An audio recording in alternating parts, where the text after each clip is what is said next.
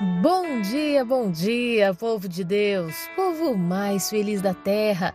Que dia lindo, dia abençoado, inspirado pelo nosso Deus para nos trazer uma certeza de que nele, em Jesus Cristo, sim, podemos nos alegrar, pois em todas as coisas ele nos faz mais que vencedores. E eu, Bispa Lídia Neri, venho com muita alegria ao meu coração compartilhar uma palavra de Deus com você.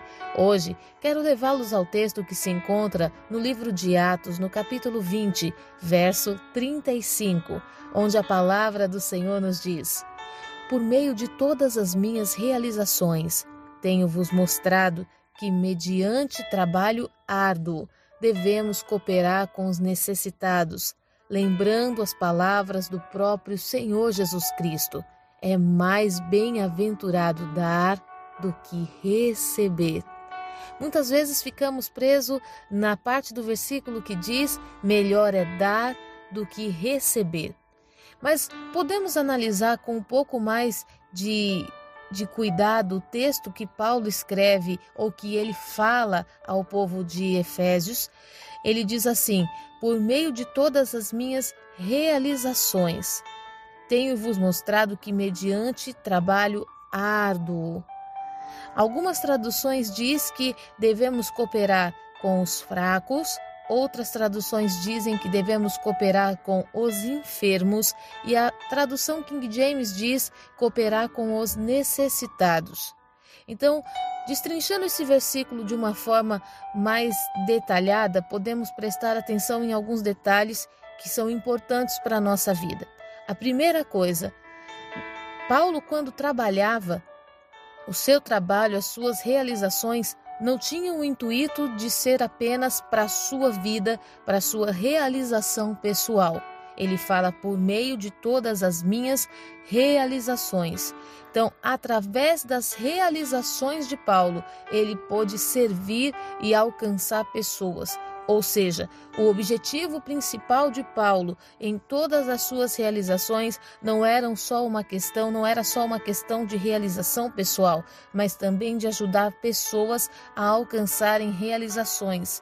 Era através da vida de Paulo que o desejo dele era que as pessoas tivessem respostas de Deus, resposta para as suas orações, resposta para os seus clamores através da vida dele. E eu te pergunto: as suas realizações, os seus planejamentos, aquilo que você tem trabalhado tão firmemente para conquistar, qual é o principal intuito? Você já se perguntou quem será beneficiado com tudo isso? As suas conquistas, elas colaborarão com os seus filhos, com o seu cônjuge. As suas conquistas vão contribuir para o reino de Deus de alguma forma? E muitas vezes nós pensamos: se é melhor dar do que receber, então eu vou usar o dinheiro que eu tenho aqui e vou comprar alguma coisa para alguém. Mas se a gente observa esse texto, ele vai muito além, porque além dessas realizações buscarem atender outras pessoas, ele fala: Tenho-vos mostrado que, mediante trabalho árduo, não era só o que Paulo tirava do bolso não era só uma questão financeira envolvida, mas tinha uma entrega pessoal, uma entrega física nessa oferta, nessa naquilo que ele estava dando para alguém. E eu te pergunto, hoje nós estamos aí na era do Pix, né? Quando a gente ouve alguém falar que está passando por uma dificuldade, me passa o seu Pix, né? Vamos fazer uma transferência, mas nem sempre é uma transferência que essa pessoa precisa. Às vezes, o que ela está precisando é que você vá um pouco além, que você abra mão de algo que seja importante para você simplesmente para lhe dar um abraço. Simplesmente para ir até ela e dizer o quanto ela é importante. Quantas vezes uma pessoa necessitada é também uma pessoa tomada pela depressão. E você pode suprir o armário dela, você pode levar toda sorte de suprimento naquela casa mas você pode ter certeza que vai se perder, porque o ambiente que ela está emocional, o ambiente que ela se encontra espiritualmente falando, ela não tem ânimo e forças para fazer nada daquilo que foi levado para ela. Paulo ele fala que mediante trabalho árduo. E o que é esse trabalho árduo? Aquilo que custou, aquilo que custou um descanso, aquilo que custou às vezes uma dor que você poderia estar sentindo, que ele poderia estar sentindo, aquilo que custou um momento de comunhão com outras pessoas onde ele gostaria de estar, aquilo que custou parte da, do seu tempo, da sua vida. Ele fala: mediante trabalho árduo, devemos cooperar com os necessitados. E quem são esses necessitados? Quem são esses fracos ou enfermos que as outras traduções trazem para nós? São aqueles que não têm nada para oferecer. É muito fácil nós nos doarmos ou nós presentearmos alguém que nós sabemos que lá na frente pode nos retribuir de alguma forma. Porque de repente aquela pessoa tem algo que que coopera comigo e que vai ser bom para o andamento da minha vida, do meu trabalho, mas quando você precisa ofertar na vida de alguém que não tem nada para te oferecer, quando você vai servir alguém que você sequer conhece muito bem, você não conhece as qualidades dela, os, as dificuldades, isso é o verdadeiro serviço. Quanto tempo você tem feito esse tipo de trabalho? Você já fez esse tipo de trabalho? Você já se doou por alguém além das suas finanças? Eu estou falando além das finanças, mas tem gente que ela é tão egoísta, tão egoísta, que quando ela precisa ofertar algo na vida de alguém, ela sofre por causa disso. Ela sofre porque tudo que ela compra para ela é bom, tudo que ela vai comprar para ela tem que ser o melhor, mas se ela tem que ofertar na vida de alguém, pode ser de qualquer jeito. A palavra do Senhor está dizendo que é melhor dar do que receber. Há uma recompensa, um galardão, há uma alegria reservada, uma alegria no espírito pelo Espírito. Essa alegria ela está reservada para aquele que aprendeu a dar e sente mais prazer em abençoar do que ser abençoado. E você sabe o que o Espírito Santo de Deus fala no meu coração? Que se você tem alguma coisa e você guarda, você não multiplica. Vamos dizer que você coloca um valor debaixo do seu colchão. É, você ganhou um dinheiro e você decidiu guardar esse dinheiro, como muitos senhores antigamente faziam, né? enterravam seus valores é, em pequenos sacos e escondiam esse dinheiro debaixo da terra, como a parábola dos talentos. Vamos enterrar os valores. Esse dinheiro vai multiplicar? Não vai. Bem assim são os, as bênçãos e os bens do Senhor sobre a nossa vida. Se você tem algo que Deus derramou sobre você, mas você não investe isso, e, e não estou falando investir numa conta bancária, estou falando investir em pessoas. Você já foi tocado de alguma forma para pagar um curso para alguém? Um filho de alguém simples que tem uma dificuldade aí, que você percebe que a criança ela tem um perfil que pode ser alguém grande na sociedade, uma criança esforçada você já se prontificou a pagar um curso para essa pessoa, para essa criança? Ah, não, bispa, mas aí eu vou ter que fazer um sacrifício. Você entende agora o que é o trabalho árduo por causa de alguém?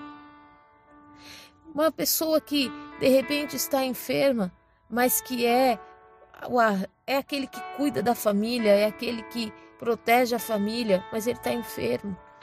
Você já se prontificou a ser o um instrumento de Deus na vida dele para fisicamente gerar uma cura sobre ele? Ah, não, bispa, mas aí ah, uma consulta médica é muito cara, os exames são muito caros. A palavra do Senhor fala que ele ama aquele que dá com alegria.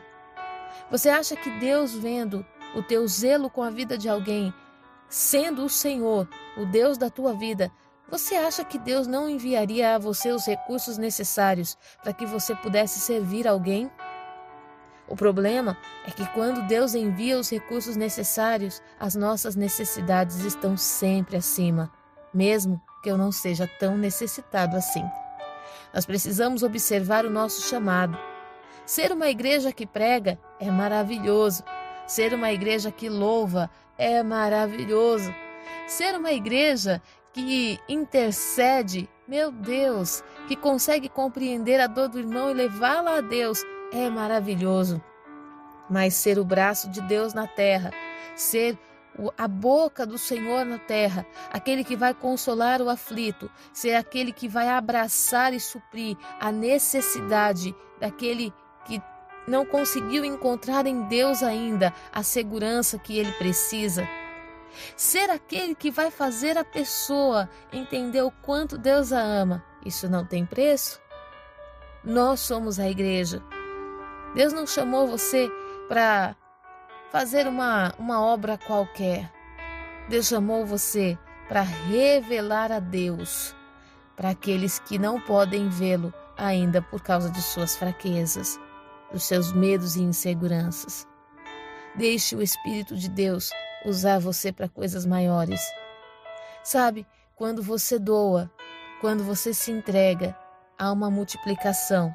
Falando sobre investimento, falando sobre entregar para receber, a Bíblia fala que aquele que dá é o que recebe. E muitas vezes nós estamos retendo em nossas mãos o pouco que temos, achando que esse pouco vai durar para sempre. Investir em pessoas sempre vai ser o melhor investimento. Pense nisso com carinho. Deixa o Senhor te usar. Bispa, Deus já tem falado comigo a respeito de uma pessoa. Ah, mas eu fico pensando, e se essa pessoa depois me trair? E se essa pessoa depois me magoar? Você tem o seu galardão diante do Senhor. Você fez tudo o que era necessário. Você honrou, você cuidou, você investiu, você amou. E sabe, isso é o suficiente, porque a recompensa que vem sobre nós não é um retorno daquilo que você semeou na vida de alguém, mas é a alegria do Senhor sobre a sua vida. E você sabe o que a palavra diz sobre a alegria do Senhor? A palavra fala que o coração de Deus alegre a nosso respeito faz com que ele nos fortaleça. Ou seja, não existe dia mal que não possamos vencer. Não existe guerra que não possamos vencer. Seja um instrumento de Deus na vida de alguém. Permita que Deus te use para fazer coisas maiores sobre essa terra. Eu abençoo sua vida, sua casa e a sua família. Que essa palavra tenha falado ao teu coração como falou ao meu. Que sejamos uma igreja que vem para fora e que faz o sobrenatural do lado de fora. Que Deus te use poderosamente e sem medo. Você seja instrumento de Deus, um som um som de louvor glorioso na vida de pessoas também. Deus abençoe sua vida. Fique na paz.